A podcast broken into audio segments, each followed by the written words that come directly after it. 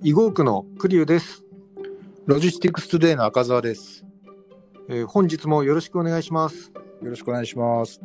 えー今日先ほど配信された記事だと思うんですが、はい。えー日本アクセス小売店との連携物流拠点を全国展開とあります、はいえー。こちらですね小売店のメリット何かあるんでしょうか、えーそれについて教えてくださいはい。えっ、と、まず、あの、この取り組みがどういうものかっていうのを一言で説明しておくと、あの、日本アクセスがですね、はい。デジタルトランスフォーメーションですね。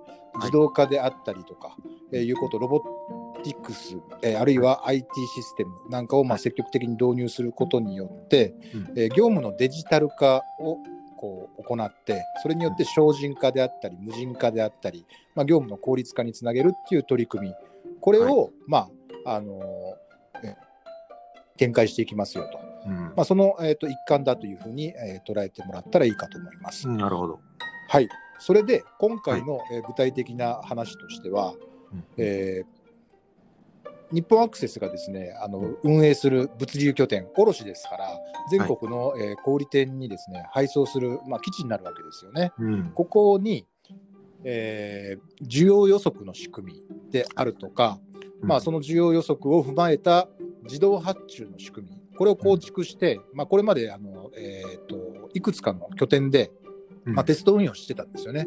ではいこれが非常にあのうまく機能するということが分かったので、はいえー全国のまあ小売店に、えーこのシステム、この仕組みをですねあの展開することによって、えー小売店のまあ発注業務の負荷を下げると、発注を自動化させると。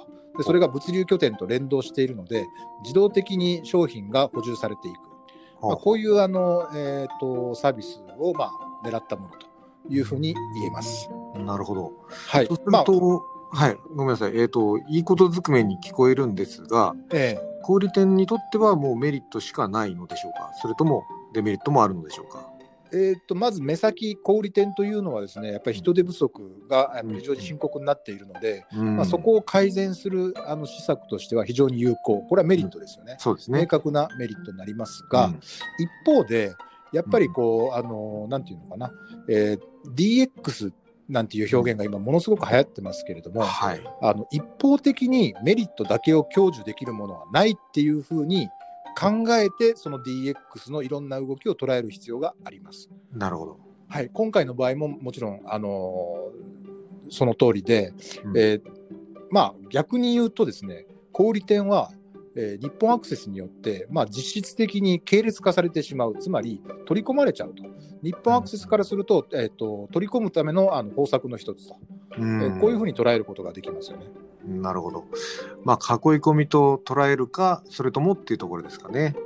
そうですね。あの、やっぱり、えっ、と、日本アクセスに、こう、あの、発注先が集約されていくということは、利便性が高まる反面ですね、うんやっぱりその、いろんな、あの、卸の会社との取り取引っていうのが、はいえー今まではそのコストを下げる、仕入れコストを下げるっていうところに働いてきたわけですけれども、うんこの面がどうしても、あの、薄くなってくると、そういう懸念はありますよね。